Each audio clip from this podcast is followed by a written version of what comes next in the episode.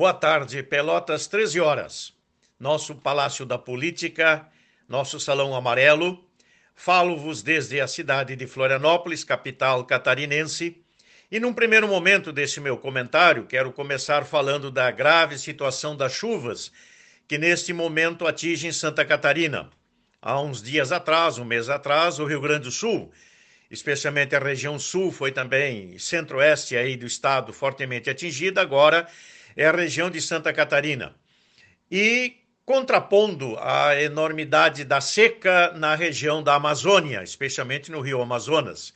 Isso se deve ao fenômeno da El Niña, evidentemente das queimadas, das, das intempéries humanas, da interferência humana, do lixo, da devastação da Amazônia e por aí vai.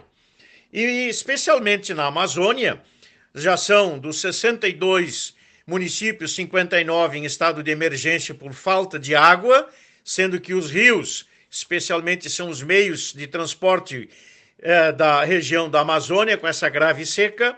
Aqui em Santa Catarina é o contrário, é a quantidade enorme de água, de chuvas, que ainda deu uh, uma, uma calmada nesta semana, mas a previsão é que no fim de semana haverão mais chuvas.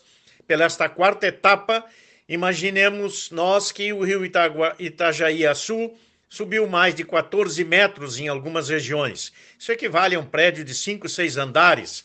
E aí, consequentemente, a economia também já está sendo atingida, porque a produção industrial das grandes indústrias e maquinário avariados pela invasão das águas, mas também os hortifrutigranjeiros nas, nas lavouras invadidas, a produção de aves e de suínos também fortemente atingida em Santa Catarina. E sem falar na infraestrutura das estradas, que estão praticamente destruídas em toda a nossa uh, Santa Catarina, e as famílias que estão já nos abrigos, em lugares deslocados das suas casas. Essa é uma tragédia bastante grande que atinge a nossa região sul. Em contraponto, também, num segundo momento, não podemos deixar de fazer um breve comentário sobre a lastimável guerra de Hamas Israel, Israel e Hamas.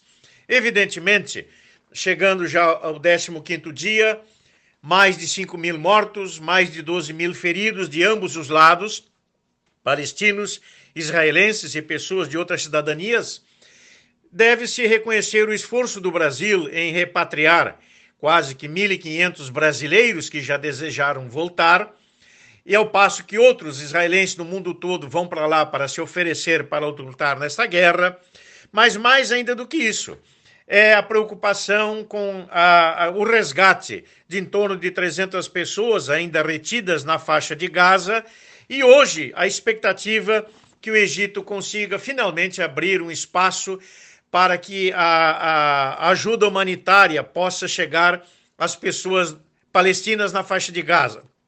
O medo, a preocupação de Israel é que isso acabe na mão né, dos combatentes do Hamas, em detrimento desta, uh, da, das pessoas palestinas.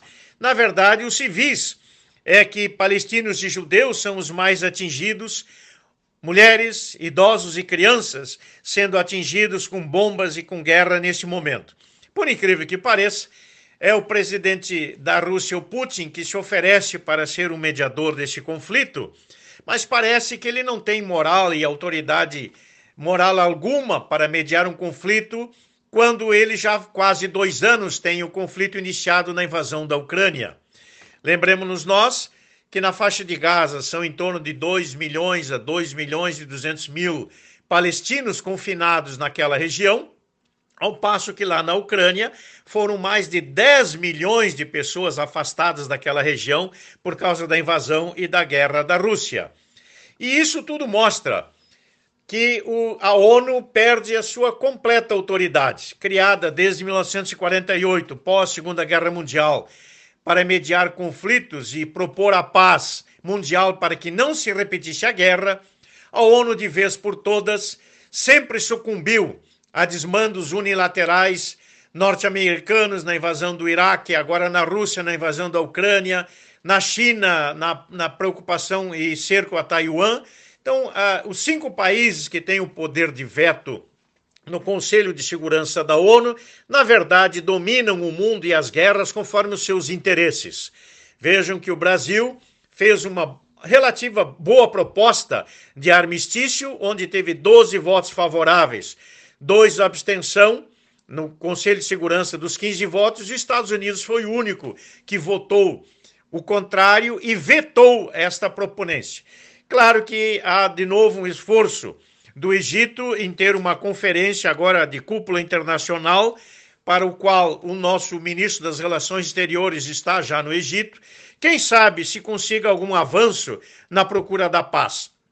Mas aqui internamente, no nosso Brasil, a guerra de milícias, de drogas e de tráfico, e agora esta lamentável uh, descoberta né, do armazenamento do arsenal de guerra, do roubo de, de armas, de 21 armas de calibre de guerra lá no Rio de Janeiro. Agora o Exército também está envolvido na, numa uh, averiguação de como é que esse conflito alimenta o narcotráfico e lá nas guerras na favela, especialmente na Rocinha, onde esses armamentos foram encontrados.